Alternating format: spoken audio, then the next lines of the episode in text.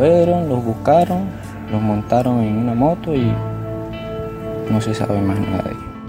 En el sur de Venezuela, región hasta hace unos años conocida por sus carnavales, hoy las personas buscan a sus desaparecidos con miedo y a ciegas. Buscan en las minas, pero también en las profundidades del Mar Caribe, donde miles de migrantes venezolanos huyen de una crisis sin precedentes. En cuanto a las causas estructurales, em, las grandes causas estructurales de la migración forzada venezolana es la falta de acceso a alimentos, la falta de acceso a medicamentos, la depauperada infraestructura eh, en términos generales que hay en Venezuela y una economía muy maltrecha.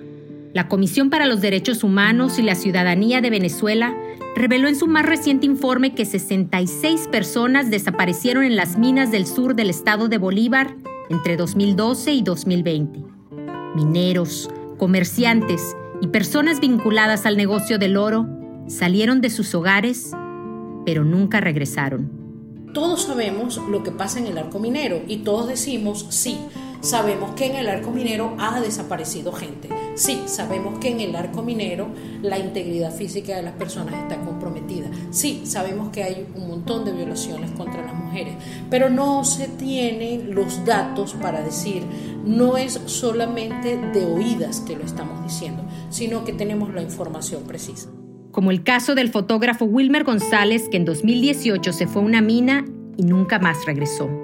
Su desaparición es parte de un patrón de violencia en los municipios mineros de la región donde el gobierno ha formalizado el proyecto del arco minero del Orinoco en medio de graves violaciones a los derechos humanos. Quería emprender, quería salir, pensaba en su familia, en su hijo, en su esposa. Como todo joven quería progresar. Cuando los diarios locales y las redes sociales evidenciaron la proliferación de casos de personas extraviadas entre carencias y omisiones del Estado, Clavel Rangel, periodista venezolana, comenzó a cubrir y dar voz a esas historias de angustia y desesperanza. Yo sé que vivo no está, estoy plenamente seguro, pero uno quiere cerrar ese capítulo y comenzar, seguir, porque hay que seguir. Hoy con su incansable trabajo y como parte del proyecto Paisajes, Desaparecido es un lugar, una iniciativa multimedia que marca la culminación de la primera edición del Fellowship de Resiliencia, nos acompaña en este espacio donde damos voz a quienes incansablemente trabajan en la búsqueda de los que todavía faltan. Bienvenidas y bienvenidos al podcast Paisajes. Soy Siria Gastelum Félix y este es nuestro episodio Desaparecido es un lugar, los caminos de Venezuela. En medio de una emergencia humanitaria compleja, la historia de Wilmer es solo una más de quienes se ven obligados a desplazarse en la búsqueda de oportunidades. De las 39 denuncias de desaparecidos en las minas que la Comisión para los Derechos Humanos y la Ciudadanía CODESIU ha compilado entre 2012 y 2019, solo cinco han confirmado su regreso. Pero en medio de un clima de alta criminalidad, extractivismo ilegal, torturas y homicidios impunes, las minas no son los únicos sitios que se cubren con la herida de las desapariciones. Al tiempo que el desplazamiento rebasa las fronteras, el mar y la sombra de la trata se tragan a quienes buscan escapar de la violencia. Está con nosotros Clavel Rangel, periodista e investigadora venezolana, coordinadora del proyecto Fosas del Silencio sobre las desapariciones en las minas del sur de Venezuela. Bienvenida Clavel, gracias por acompañarnos. Cuéntanos un poco de ti, de tus orígenes y de lo que te llevó al periodismo. Yo soy periodista venezolana y crecí al sur de Venezuela, en el estado Bolívar, que es frontera con Brasil, y donde bueno, mis papás desde muy jóvenes se fueron a trabajar allá. Eh, el estado Bolívar es como una, zona de muchas riquezas minerales eh, donde se creció la industria extractiva del país vinculada a la industria del aluminio, del acero, la siderúrgica y donde se construyó la principal hidroeléctrica del país que abastece además a casi eh, el 100% de Venezuela. Fue un gran proyecto de la democracia venezolana esa ciudad y, ahí crecí eh, y ahí también estudié. Eh, en los últimos años em, pues básicamente en el periodo donde, en el cual yo crecí, me formé, fue un periodo donde, donde las libertades en Venezuela se fueron cerrando y, y eso me hizo crecer en un contexto donde, bueno, donde ya nada estaba dado y donde, bueno, el, movimiento estudiantil o el movimiento de jóvenes en Venezuela, de estudiantes, pues empezó a reclamar, pues, no solo oportunidades, sino, bueno, que se, que se respetaran los canales de expresión. Entonces eso eh, creo que ha, atravesado toda mi carrera como periodista, eh, la cobertura de violaciones de derechos humanos en Venezuela, em, y nunca pensé que, que de, conflictos sindicales, que era lo que yo cubría, o de conflictos políticos, iba a estar cubriendo una emergencia humanitaria en mi país y mucho menos tampoco desapariciones en mi estado, que era una cosa, bueno, que, es muy nueva y que apenas hace 5 o 6 años comenzó a ser como un tema en la región. Eso eh, creo que nos cambió a mi generación, creo que nos cambió la vida rápidamente sin darnos cuenta y nos y, transformó también nuestros oficios en, también una causa. Ahora, ¿qué papel tuvo el periodismo en tu acercamiento al tema de las desapariciones? Desde, desde que estaba en la universidad comencé a trabajar en un periódico local que se llama Correo del Caroní. Y como les decía, allí empecé a cubrir, cubrí durante ocho años eh, todo el movimiento de trabajadores y conflictos sindicales. Y bueno, eso fue, eh, eso era o marcaba la pauta en la región, ¿no? Eh, todo lo que tenía que ver con los trabajadores y las empresas básicas que en, en Venezuela, en esta región, se pensó en algún momento como la alternativa no petrolera de Venezuela. Venezuela es un país petrolero, o era un país eminentemente petrolero, y estas industrias se crearon o se pensaron durante la democracia para para generar eh, em, producción de otros eh, productos que no tuviesen que, ver con la extracción petrolera, sino la transformación de materias primas que teníamos en la región. Pero nunca eh, fue visto como un territorio de grandes problemas, precisamente por eso, porque era una ciudad muy joven que, que, que creció básicamente en el periodo de democracia.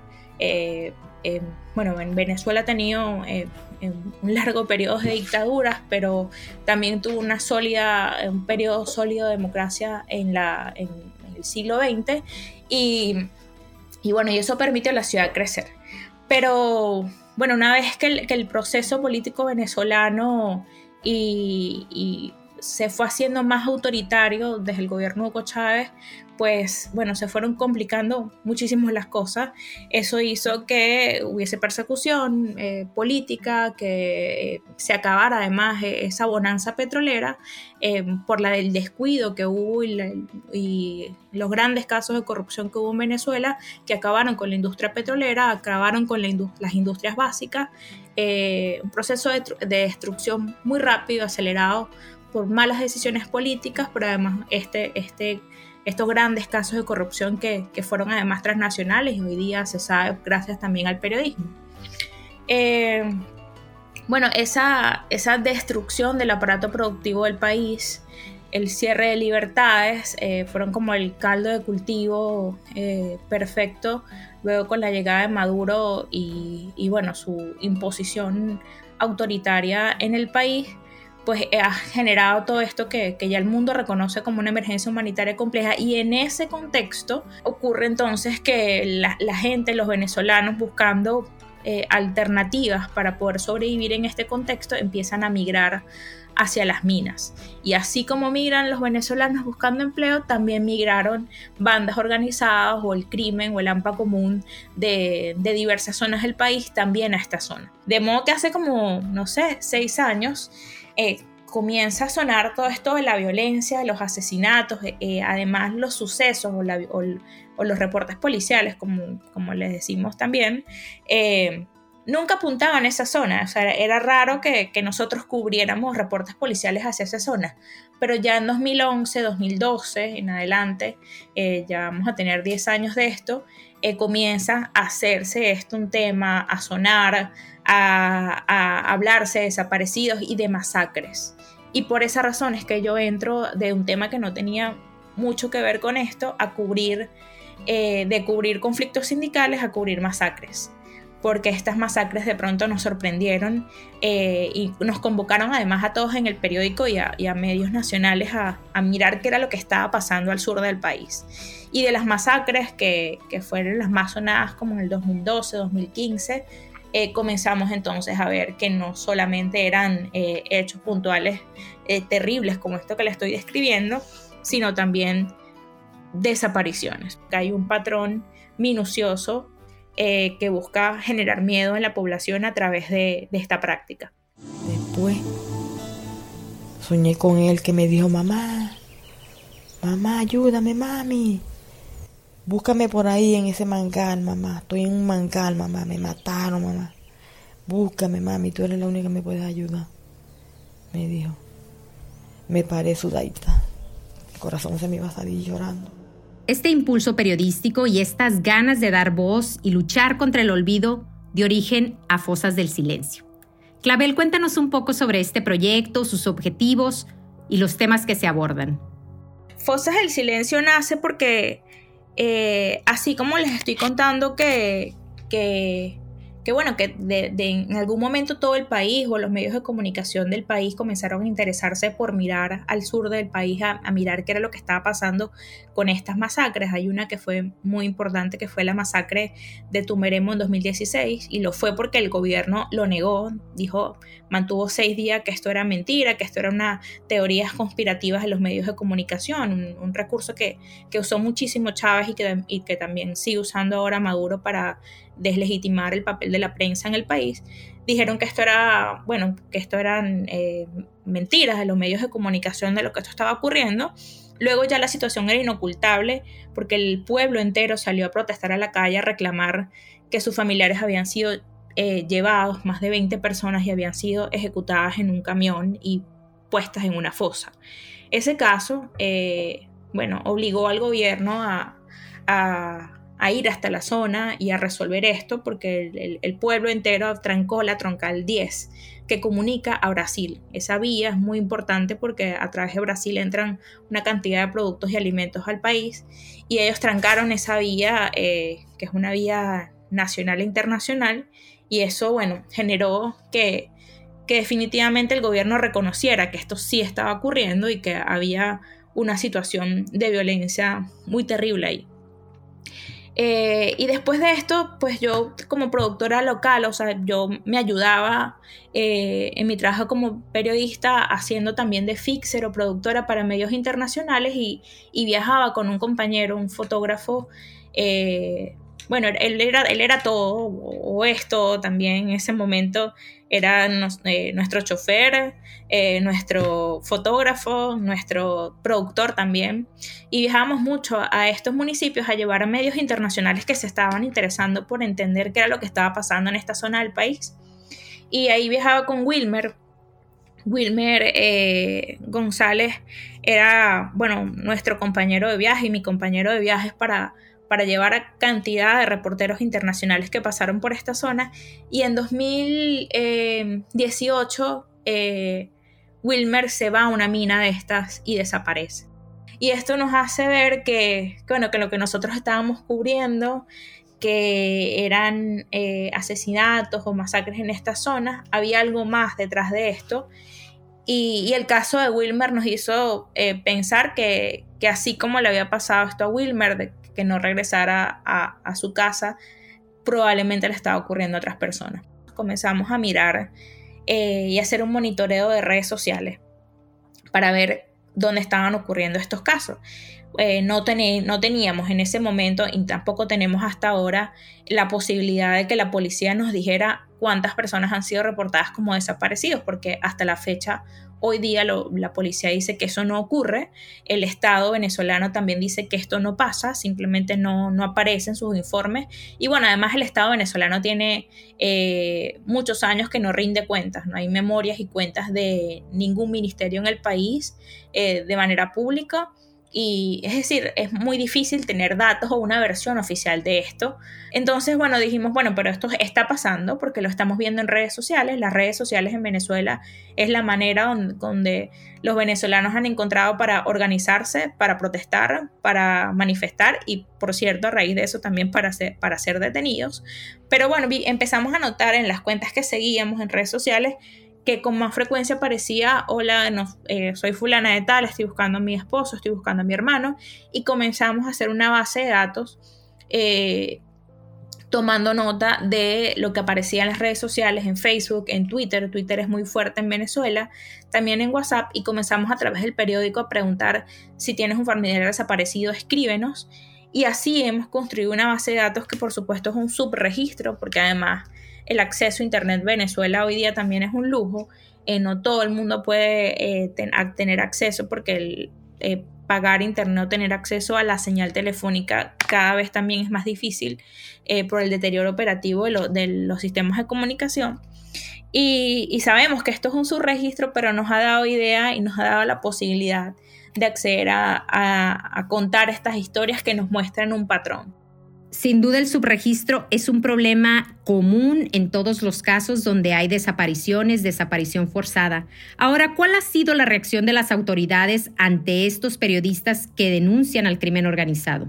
Es difícil, Siria, porque yo siento que el país ha, cambiado muchísimo en los últimos 3, 4 años. ¿Y a qué me refiero con esto? Hace... Eh, los medios de comunicación en Venezuela han sido desmantelados y la gente ha sido desarticulada, es decir, no hay, hay poco acceso, digamos, los medios de comunicación abiertos, es decir, la televisión está controlada y censurada eh, en el país, eh, los medios de comunicación digitales, eh, para tú poder navegarlos tienes que tener un VPN, o sea, sortear bloqueos, y las redes sociales en ocasiones, en momentos importantes, son bloqueados Twitter y YouTube. Entonces, eso ha hecho también que los ciudadanos, por supuesto, esto ha sido deliberado para, fragmentar. Y hace unos, eh, por ejemplo, yo tengo el antecedente de la masacre de Tumeremo, que fue algo que cubrimos. Ya esta situación que te estoy comentando, o este panorama, estaba vigente, no tan profundizado como está ahora, pero bueno, era parte del esquema con el que vivíamos en 2016. Y, aunque tuvimos que hacer mucho ruido a través de redes sociales, porque es lo con lo que contamos los medios de comunicación que estamos en Venezuela y la radio, ya hoy en día muchísimas radios han sido cerradas o censuradas, pero todavía se contaba en ese momento con la posibilidad de que te hicieran un contacto desde Caracas, de la capital, y tú pudieras narrar lo que estaba ocurriendo. Eso nos costó muchísimo llamar la atención para que el Estado pudiese reaccionar y decir, ok, esta masacre está ocurriendo. Eh, yo siento que ahora no es así, o sea, eh, el gobierno ha hecho que, que solamente responde a cosas donde directamente se sienten involucrados o si les está afectando algún interés particular económico o político para ellos. Claro, cuando se habla de crimen organizado, el gobierno o los, gobiernos de esta categoría se lavan las manos y dicen, bueno, entonces yo no tengo nada que ver ahí. Y lo que hemos visto, eh, y, y, como y el argumento es que que ellos no tienen nada que ver ahí porque esto es parte del crimen organizado, que siempre el eslogan es lo estamos combatiendo, eh, no reaccionan porque no se sienten directamente afectados o señalados, a pesar de que es el, garantizar eh, no solo la paz, sino también la seguridad y y los derechos humanos es su responsabilidad, pero no se siente totalmente atacado. Y sobre todo cuando las comunidades eh, no están totalmente organizadas porque están desarticuladas o repartidas en el país, hace mucho más difícil la presión. Por ejemplo, en 2016, cuando ocurrimos la masacre de Tumeremo, que ocurrió en estas zonas, bueno, el Estado utilizó todo su mecanismo de propaganda para decir que para tratar de mencionar a periodistas específicos, recuerdo que, lo hicieron conmigo, eh, que bueno, que éramos pagados por el, por el imperio, que teníamos una agenda internacional, que intentando pues socavar el trabajo periodístico que hacían cada uno. Eh, hacían esos esfuerzos. Hoy día creo que es más, eh, es más sofisticado y particular y solo responden cuando hay sus intereses políticos están eh, directamente tocados. El gobierno eh, omite de su agenda pronunciarse sobre estos temas. Por eso ha sido muy importante este trabajo y, la posibilidad de contar con Global Initiative, porque hay algo que sí ha obligado o que probablemente obligará a corto o mediano plazo al gobierno a pronunciarse o, a responder ante organismos internacionales, que es que a partir de esta investigación y a partir del trabajo de la ONG de CODESIU y de otras ONG que han visibilizado este proyecto o esta investigación, pues la Oficina de Naciones Unidas de, la Alta Comisionada de Derechos Humanos ha reseñado que esto está ocurriendo y otras organizaciones como Human Rights Watch, eh, entre otras, han puesto en sus informes que las desapariciones en Venezuela eh, se están presentando y se están presentando dentro de este megaproyecto eh, extractivista que el gobierno ha llamado Arco Minero del Orinoco, que bueno, que tiene un montón de violaciones eh, micro y macroambientales allí y que, y, que, esto haya quedado reseñado en estos informes nos da eh, esperanza de que en algún momento, les da esperanza a las familias de que en algún momento el Estado venezolano tenga que responder por, por ante esto.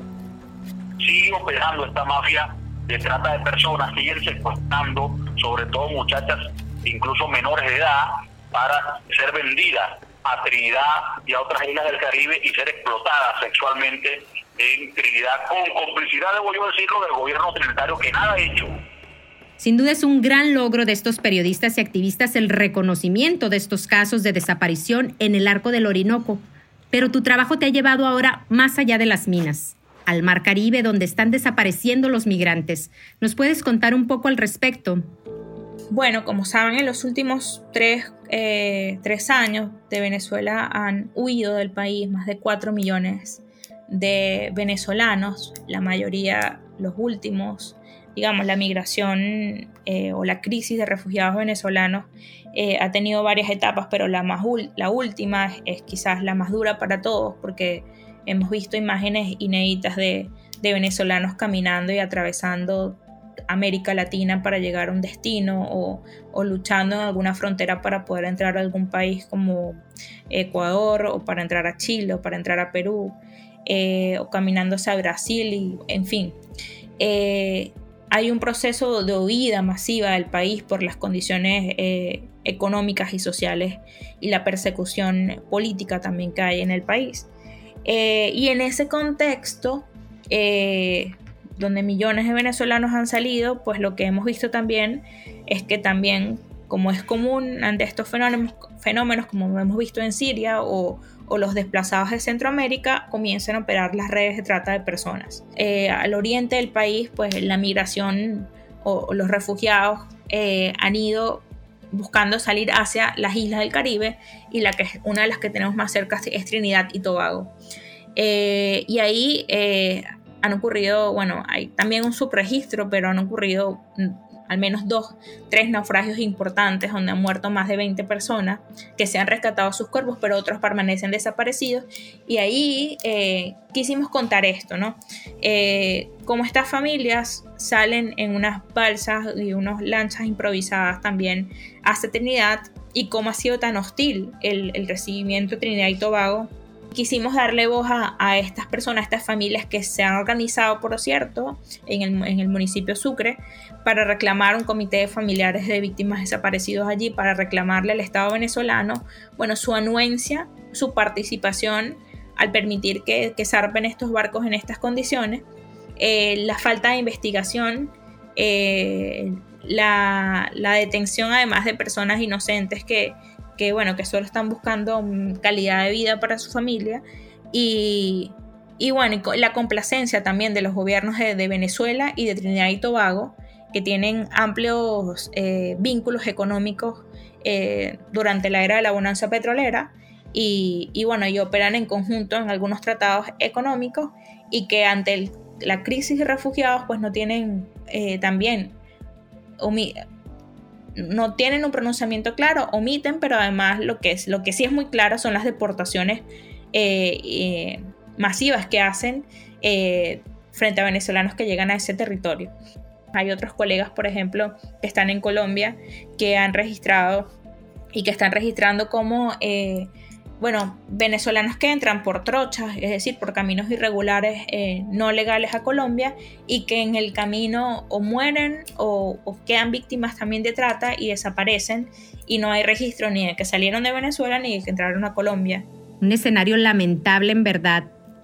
Ahora, ¿tú cuál consideras que debería ser el papel de la comunidad internacional frente a las desapariciones en Venezuela? Bueno, el papel de la comunidad internacional eh, ha sido muy importante para visibilizar los crímenes de lesa humanidad que ocurren en, el país eh, y sus responsables, ¿no? Hoy Venezuela afronta un proceso ante la Corte Penal Internacional que, que digamos, ha sido muy importante para el país porque significa, además para mi generación, años y años de registro de violaciones de derechos humanos de toda índole que, bueno, que no parecían que fuesen a llegar a ninguna parte, es decir, que, que fuesen a, tener resonancia en ninguna instancia internacional y que han costado, bueno, años de cobertura para, para mirar ahora que esto realmente eh, puede llegar a ser un proceso eh, penal o que pueda haber justicia para las cientos y miles de familias que han pasado por todo tipo de, de, eventos, entre ellas las desapariciones. El papel de la comunidad internacional eh, es muy importante no solo para visibilizar que esto ocurre, que esto está presente, eh, sino también en presionar ante estos organismos multilaterales a, que Venezuela responda y, que el gobierno de Venezuela responda y, se ponga derecho, es decir, que garantice los protocolos de búsqueda en vida que atenga asistencia legal para estas familias que buscan a sus desaparecidos, que haya una depuración entre los grupos armados y, el propio Estado venezolano que ha estado penetrado por todo tipo de, irregularidades. Y bueno, y, en especial porque, porque en Venezuela se retome el, como el hilo constitucional o el hilo democrático, que es quizás como el paraguas muy grande que arropa todas estas causas. Y es, es la razón además por la que eh, hoy día estamos hablando de desaparecidos en Venezuela. Eh, tiene que ver con ese deterioro eh, severo de la democracia y, el desvío de, bueno, de, la, posibilidad de, tener, de que los venezolanos puedan decidir su rumbo de manera libre y democrática. Ahora, si, si vemos lo que pasó en el último caso de los desaparecidos, no hubo nada. No hubo un día de duelo, un decreto de un día de duelo. O un acto que uno pudiera decir, bueno, una manifestación del ente público respecto a, a lo que está pasando en el pueblo. Parece que no estaba pasando nada. El contexto es complejo y el trabajo para dar voz a estas historias es interminable.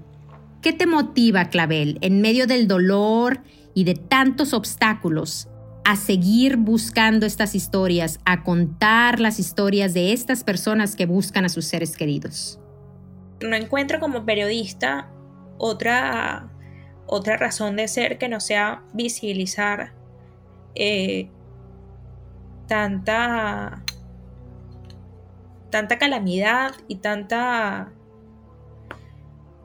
tantos sueños rotos de tantos venezolanos. Es decir, yo estudié viendo esto, viendo su deterioro en, primera fila.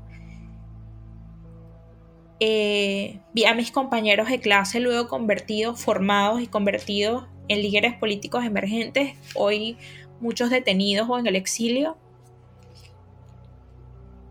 Eh, y eso creo que nos hizo como, como entender que, bueno, que la libertad es, una, es un bien preciado y que, y que, y que bueno, que solo como eh, trabajar a favor de, la democracia, pero además cuando uno ve globalmente la situación global, tú eh, comprendes lo importante que es, trabajar para que haya transparencia, para que haya eh, libertad de expresión, para que haya eh, posibilidad de que la gente tenga justicia.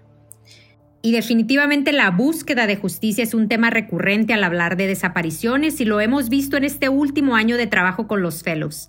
Al respecto, una última reflexión sobre el impacto del fellowship en tu trabajo y en el entendimiento de las desapariciones en Venezuela. Hemos pensado o, nos hemos organizado en, crear una red de periodistas de la Amazonía venezolana, eh, no solo para abordar el tema de las desapariciones, sino otros crímenes que ocurren en, la Amazonía eh, y, que, y que creemos importante visibilizar o trabajar en comunidad y fortalecer a, los periodistas o a los comunicadores sociales, líderes comunitarios que permanecen en esta zona y que, y que necesitan más herramientas para hacer su trabajo. Otra vez muchas gracias, Clavel.